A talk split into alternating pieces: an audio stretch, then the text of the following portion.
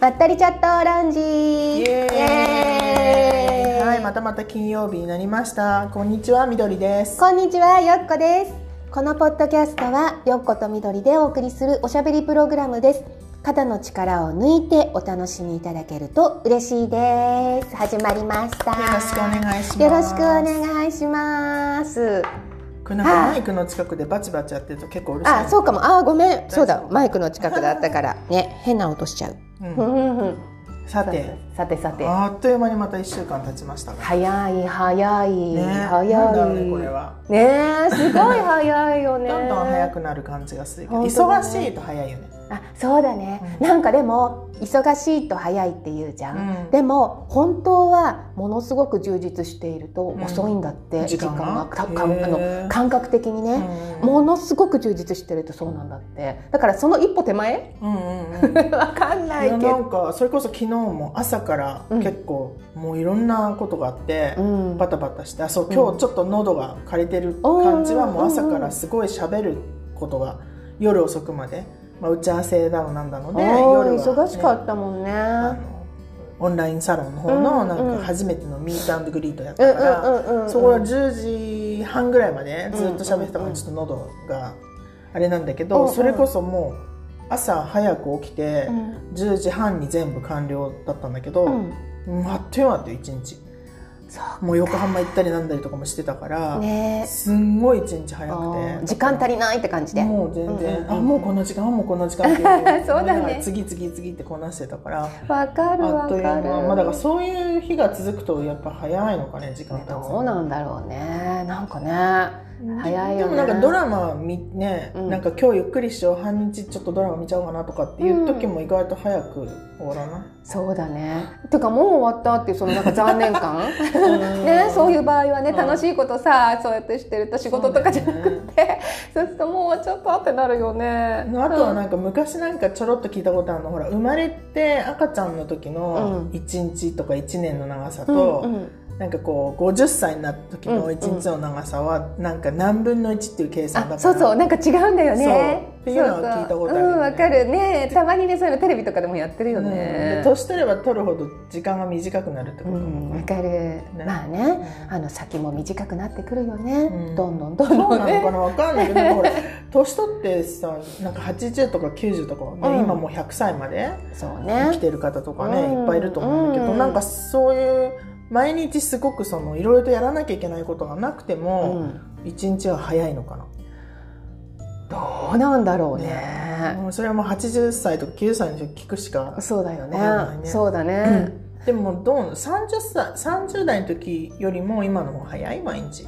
早いと思う。ん。う、うん、なんか早い。本当年々早くなってる気がすそうるか。なんかあっという間、そうか。うんうんうん。毎日っていうレベルではあんま感じないんだけど、うんうん。1年経つとっていうのがある。なんかなんかこの間お正月みんなお 祝いしたのにえもう夏みたいな。そうだよ。あと5ヶ月でねよそうそうそう。6ヶ月か。でクリスマスみたいな。そう。だって1年の半分来たってことでしょもそう。考えると早いって感じうがする。早いって感じするよね。そうだよね。いや。は早く経つからやっぱりやりたいことはねどんどんやってった方がいいよね。そう本当。今だよね。大切にしなきゃいけないのはって改めて思うよえそういうふねうに思う？なんかこう、うんうん。先が分かんないじゃない、うんうんうん。だから今のうちにやりたいことをとにかくやっていくとか、うん。なんかあんまり時間を無駄にせず、うん。なんかやりたいことにこうね、うん。進んでいくとかっていうふうによくこううん話で聞くことがあるけうんうんうんうんうん。どそういうの思う、そうだね。なんかそういうふうにできたらいいなとは思う、うん。でもなんかダラダラしちゃう。ダラダラしちゃう。なんだろう。ゆったりゆっくりまったりするのが、えっと、好きだから、えっうんとまったりチャットラウまっンジだし。ねたりチャットラウンジだしとかね そういうことも含めて、ううんん。うんでもなんかそういう時間もすごく自分の中では大切な感じがして、うんまあ、ただ怠けてるだけっていう噂もあるけれど でもそういうなんかまったりゆっくりゆったりっていう時間が好きだなってせかせか動くっていうよりも、うん。あのそういうのもすごく自分の中では感じちゃうな。なんかほらし死ぬ直前にうん。なんか後悔したくないとかさ、よく聞くじゃない？よくそうだね。もうやること全部やりきったみたいな、うんうんうんうん。なんかそれってかなり難しいかなって自分で思うし、うんうんうんうん。なんかどんなにせかせかしてもまったりしてても、うん。なんか自分の最後うん。には多分そんなにあ後悔とかっていうのはあんまそういうこと考えるのかなと思って、うん。私は意外とその頭ではそのそうね時間がどんどんその年齢も年齢でだんだんそう年取ってくるとやれることが減ってくるからとか、うんうん。まあ、自分の母親見ててもさ、うん行動範囲がどんどん狭くなっていくからっていうねねすごいこう社交的で、うん。もうめっちゃもう、うん毎日毎日忙しかった人が、やっぱもう本当にお友達付き合いとかも減ってきてみたいに見ると、年齢とともにそうやってどんどんやることが減っていくっていうふうに、ねうん。こう現実そういうふうに見るじゃない、うん。なんだけどなんかあんまりこの頭の中では自分でやりたいことをととにかく後悔なしにやっていかなきゃっていう感じはあるんだけど、うん。なんか体がそういうふうに動かないっていうか、まああ別にこのままそれこそ、まあ、なんかネガティブに来るかもしれないけど明日なんか起きて自分がいなくなるとしてもなんか意外と楽しくいろんな経験させてもらって、まあ感謝の気持ちもねうん。うん感謝する人もたくさんいるし、うん。なんか別にいいかなってちょっとどっかで思っちゃうっていうか、うんうんうん。でもそれはあるよね。うん。なんかせかせかっていう感じうが、ん。なんとなくかん分かんない。感覚的にもしかしたら自分では分かんないのかうもしれない、んうんそうそうそううんう。んねなんかこんな変な不思議な話になってるけど明日何かあってもなんか言っちゃって。そうねそうそう。でなんかこんなに時間あるっていう感覚はもう,、ま、もう本当にないね最近、うんうんうんうん。だけどあすごい時間足りないっていう感じの方が多いかも、ああそっか、ね。ちょっと結構忙しいからじゃない？今。そうでもないんそうでもだけどねない、うんうんうん。なんか、うん、時間の使い方がもともとあんまり上手じゃないのかな。いやいやいや。なんか新しいことにちょっとチャレンジしていくさ、あののが結構続いたじゃない？続いてるじゃない、ね。うん。だからじゃない？余計にそういうふうに思ったりしない？まあ5月4月そうね。4月ぐらいからそのオンラインサロン作るってなってからは、やっぱ未知の世界をさ、まあね。一つ一つしかも調べな誰もその教えてくれる人いないから、うん。調べながらそれすごいことだよね。一つ一つこなしていくだから、うん。かなりこう調べ物。しかも勉強好きじゃないのに、なんかこの何公式 LINE の作り方はどうするんだとか、うん。いろいろとこうネットでチェックしながら進めていくじゃない、うん。やり方？まあそうだよね。だからなんかそういうのをやってたからもしかしたら忙しい感じがしたいやそうそうじ確かゃない？に次から次へとあるかも。そうだよね。新しいことにチャレンジチャレンジだもんね今までやったことないんだもんね。ない全然、すごいと思う。ん、頑張ってる。そうね。1か月目だし、なんかこうあるべきみたいなものを自分でここまでやればいいとか、こここれ以上やんなきゃいけないっていうのが全然判断できないから、うんうん、とりあえずなんとなくこうすればいいのかなってものに沿って、うん。まあコンテンツ、うん。みんなに参加できる参加でしてもらうようなコンテンツ作りとかでそれにはコンテンツやってくれる人と話してちょっと面接じゃないけど、うんうんどういう活動してるとか聞いてとか、その過程があるじゃない、うんうんで今度はその宣伝とかうんうん文章を作ったりとか、うんうん。公式 LINE も一斉メール500字しか書けないってこと知らなくて、うん。だからすごいいろんな情報そうなの。な か情報をいただくじゃない、こういうふうに自分のプロフィールを伝えてくださいとか、うんうん。そのねあの、コンテンツやる人うんうん。にスピーカーの人からもらうんだけど、いざ当てはめようと思うと500字に入んなかったりするからそれをだからなんてはしょる場所はしょってみたいな。その辺のこなんていうの編集作業とあとは画像加工とか、なんかすごいいろいろとあるよね。思ったよりもなんか作業が。うんそうだね、うん。いろんなそういうねあの知るあた改めて新しく知ることっていうのいっぱいあるよね。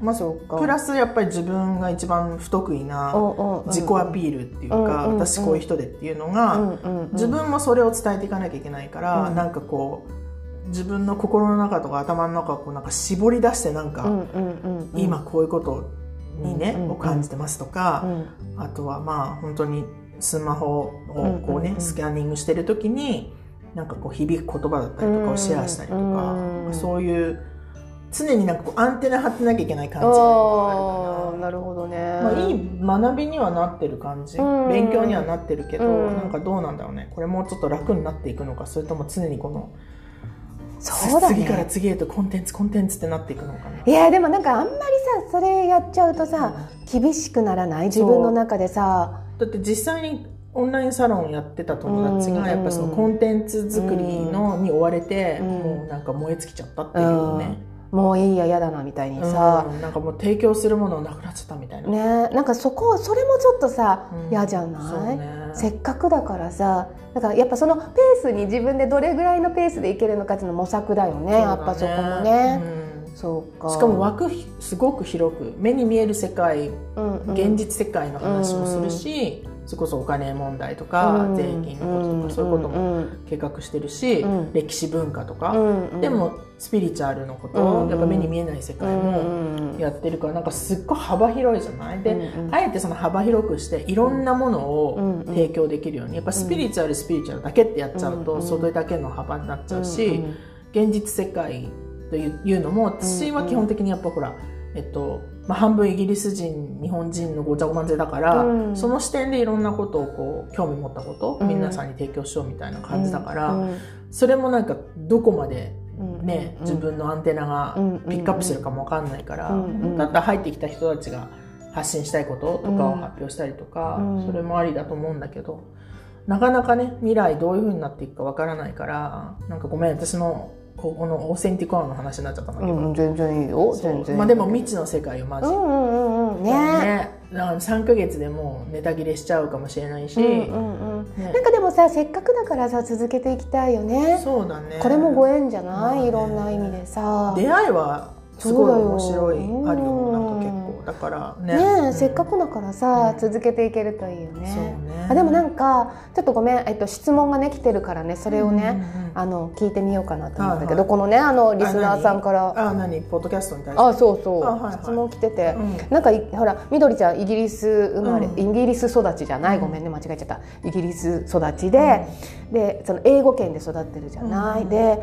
そのよくねあの子供を持つママさんたちからなんだけど、子供の今のこの日本のほら英会話、英会話とかってどうなんだろうっていう。うん。うんまあ英語のそうねインターナショナルスクールにあそうそうそうね。えっと去年まで、うんうんうんうん。あのやってたけど、うんうん。だから今正直今のすごい現状、うんうんうん。どんな感じっていうのはうんうん。ちょっとそこまで、まあ、明確なこと、うんうんうん。まあ、日本の状況だよね、うんうんうん。わかんないけど、まあ、とにかくその小さい頃からやらせるっていう方向性はもうかなり前から56年ん。もっと前かな。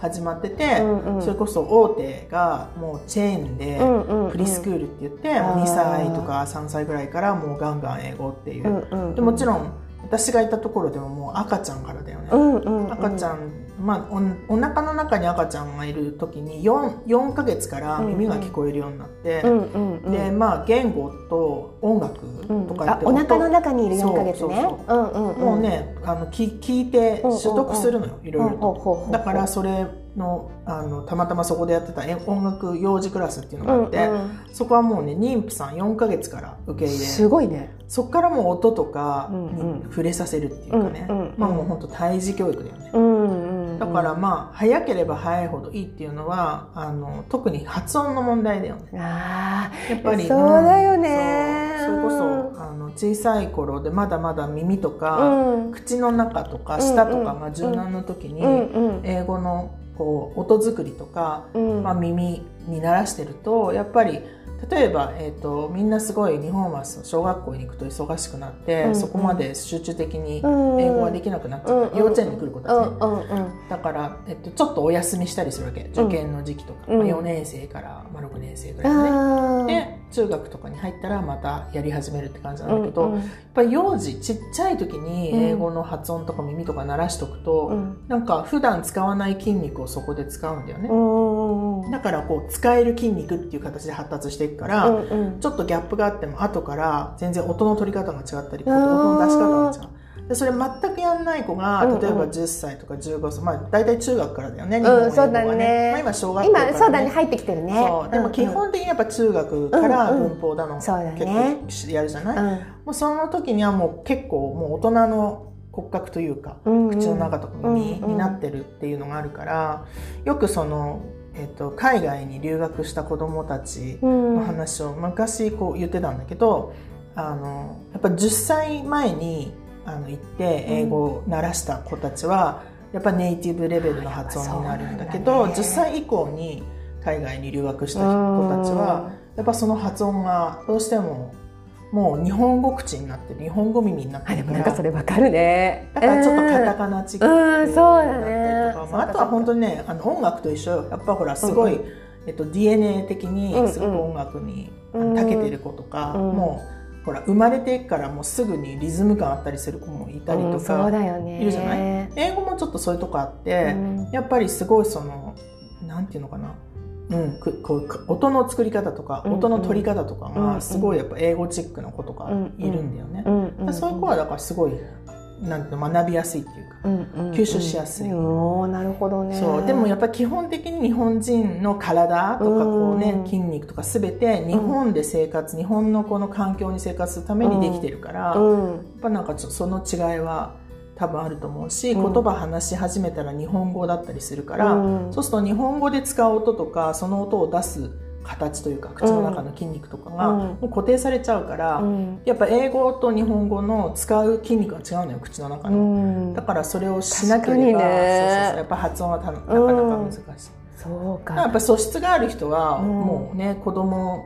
の時にやってなくても、うん。結構発音ちキャッチしたりとかうん。するし、そうだよね。そなんかさ中学校のと私たちの年代は、うん中学校の時からやっぱり、まあ、小学校の時はねちょっとローマ字みたいな感じでやってたけど、うん英会話っていう感じではなく、うん中学校からその文法だのなんだのに入っていって、うん。英会話とは程遠いよね、うん。本当に文法っていう感じだから、まあ、受験に通るためのあ英語だからそういうことそういうことだね。そういうことだよね。なんかその本当にこう仕事で使うとか、うんうんうん。海外に行って話せるための英語じゃないよね、うんうん確かにその通り本当にそうだね。徐々に変わってきてるうんと思うけど、うんうんうん。前とはだいぶ変わったよねでも、うん。だって使うんうんえなくちゃもったいないよね。確かにそうそう。だよくあの私も20代から英会話教えてるけどやっぱり文法から入ってる人の方が主に多いじゃない？ね。圧倒的だよね。ね。そうだね。でそうするとやっぱりこうなんか質問した時に、まず頭の中で文法を組み立ててから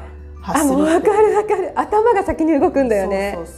別に間違えてもいいから、うんうん。頭に浮かんだこと言ってって言っても、やっぱりこうこうけなんていうのかな組み立てをしてから発するみたいな。うんうんちょっとこう質問した後のキャッチボールっていうのがすごいこうゆっくりな感じ、うん。でもやっぱそういうもう訓練されちゃってるからね。なかなかそこ崩すのがそうだね。ってことはやっぱりさそのまあお腹にいる時からじゃないけれど、うん。本当にちっちゃい時から積み重ねることが大切ってことかな。まあ、勉強に関しては何でもそうなんだけど、うん。やればどうにかなるんだけうど、んうん。でもその音の感覚とかその例えば本当に信じられないかもしれないけど、うん。英語を教えてる時に、うん私がひなんか言葉言うでしょ、うん。でその人が同じ音を出してくださいって言ってるのに、うん。どうしても違う音になっちゃうのね。でなんでっていうとその私が言ってる音として捉えてないっていうかその人の耳には違うように聞こえてるっていうあ私それすごいよくわかるかも。そううん。なんかちょっと信じられないけどそういうこともあるよね。うんわかるわかる。それはもうやっぱり耳がも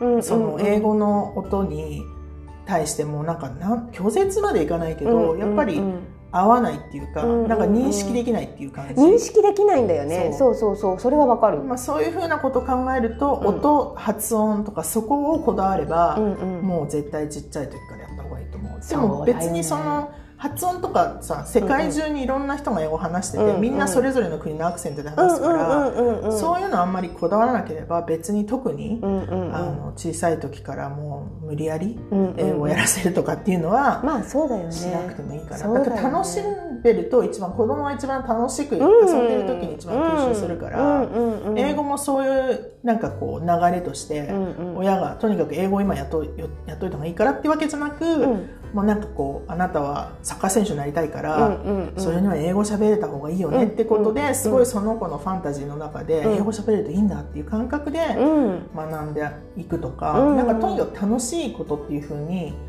あの思いつつその子が学ぶっていうちっちゃい頃からだったら、うんうんうんそれが一番大きいかな。ああと本当音のこだわりだけ。ーあーそうだね、子供は本当にね楽しいとそれ突っ走るからね。全然違う。全然違うよね。だからもう本当にこう勉強っていうよりも、うん。なんかそれこそ英語の言葉を学ぶような遊びみたいのをずっとやらせとけば、すんごい吸収の仕方するし。そうそうそうだから、ね。うん、子供の時はそれが大事かな、うん。やっぱ楽しんでやるってこと何事も大切だね。大切なんか絶対やらされてるって思った瞬間にやりたくなくなったりするじゃない、うん、そうね。子供も多分そういうとこは絶対あるし。わ、うん、かるわかる。まあ大人よりも子供の方がもピュアで単純だから、うんうんうん、だからやっぱりすごい楽しいと思ってることは本当にすごい吸収して覚えるんだよね、そうだよね。それはもう確実。そうか、なんかそうそうそういうふうに多分ねあのその子供の英語喋れた方がいいんだろうなとか、うん。ここからのその、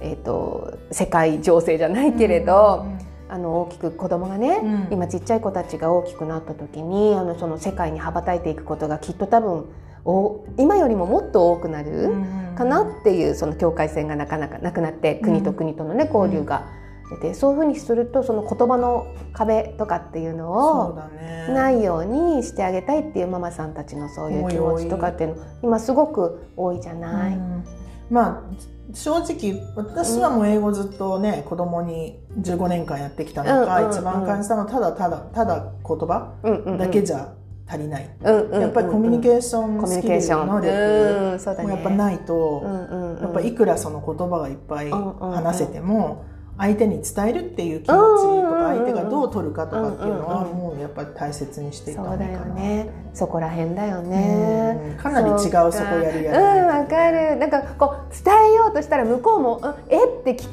く感じの体制になるじゃない、そうするとやっぱり少しずつ少しずつこう絆が深まっていくんだけど、まあね、コミュニケーションまあ、それはもう本当に英語だけじゃなくてそうだよ、ね、日本語とかでもさ、うん、やっぱその人にこうまあ、平和的にしたら変だけど、うんうん、伝えたいことがその人がちゃんと解釈しないと伝えたうちに入らないじゃない、うん、だからその気持ちもちゃんとプラスアルファで、うん、まあ、英語も日本語もっていうふうに思うから、うん、やっぱりなんか子どもたちの英語の学び方伝え方とかをやっぱ目の前で見てると、やっぱその大事な部分っていうのはもうよく見えるっていうか、だからまあ英語もやりつつましてほら英語でコミュニケーション世界に出てってって話すと相手が必ずしもあの英語圏の人じゃない可能性文化が違ったりとかもういろいろと考えが違う人と対応しなきゃいけなかった時に、そのやっぱりちょっとなんだろうないつも変わった人と話してるっていう感覚が分かってた方が、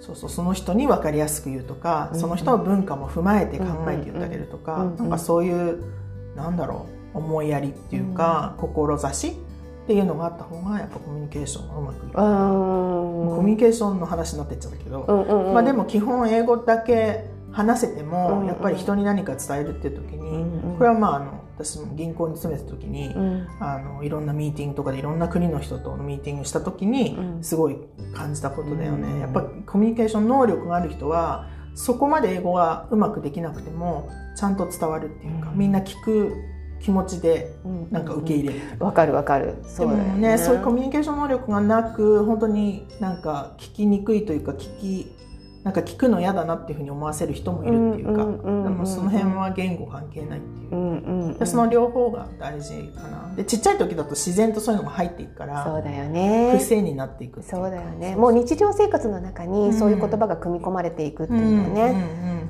あるもんね。大事だよね。大事だよねっていうことでね、はい、あの皆さん英語、ね、ちょっと真面目な話よ今日は、うんうんうん、真面目よ？いつも、うん、いつも真面目、まあ、英語教育に関しては、ねうん、結構いろいろとあるからまた。そうだね、ね、本当だね、うん、みんな多分すごく聞きたいところだと思うよね、やっぱりねその英会話とかのことに関してはね、今いろんな学校とかもあったりさスクールとかあるじゃない、何をチョイスしていいのかっていうのもあると思うけどやっぱり楽しんでその日常生活の中に組み込んでいくことがとても大切なのかなというふうに思うよね。まあ、あとちっちゃい頃はやっぱりお母さんお父さんが一番大事っていうか、一番身近で安心する人たちだから、まあ、家族でなんかその英語を楽しめるようなアクティビティしたりとか、なんかやっぱ安心感持ってる一番近い身近な人と一緒に楽しくやってるっていうことがやっぱ子供にはベストかな。そうだね、ってことでございます。はい。はい、ってことで今日は英会話のお話でございました。はい、英語のお話でございました。まあなんか少しでも役に立てるといいかな。ね、本当だね、うん、本当だね。まあいつでも英語のことに関しては質問ください。ね、本当そうそうそう質問ご意見をお願いいたしますということでね待ってますので、はい、はいはい、毎週金曜日にあの更新していますのでどうぞ皆様あの聞いていただけたら嬉しいかなっていうふうに思います、ね、ぜひぜひ。ぜひぜひよろしくお願いいたします、はい。じゃあまた来週という来週ことで。はいはい。ありがとうございました。ありがとうございましたはいじゃあバイババイバイ。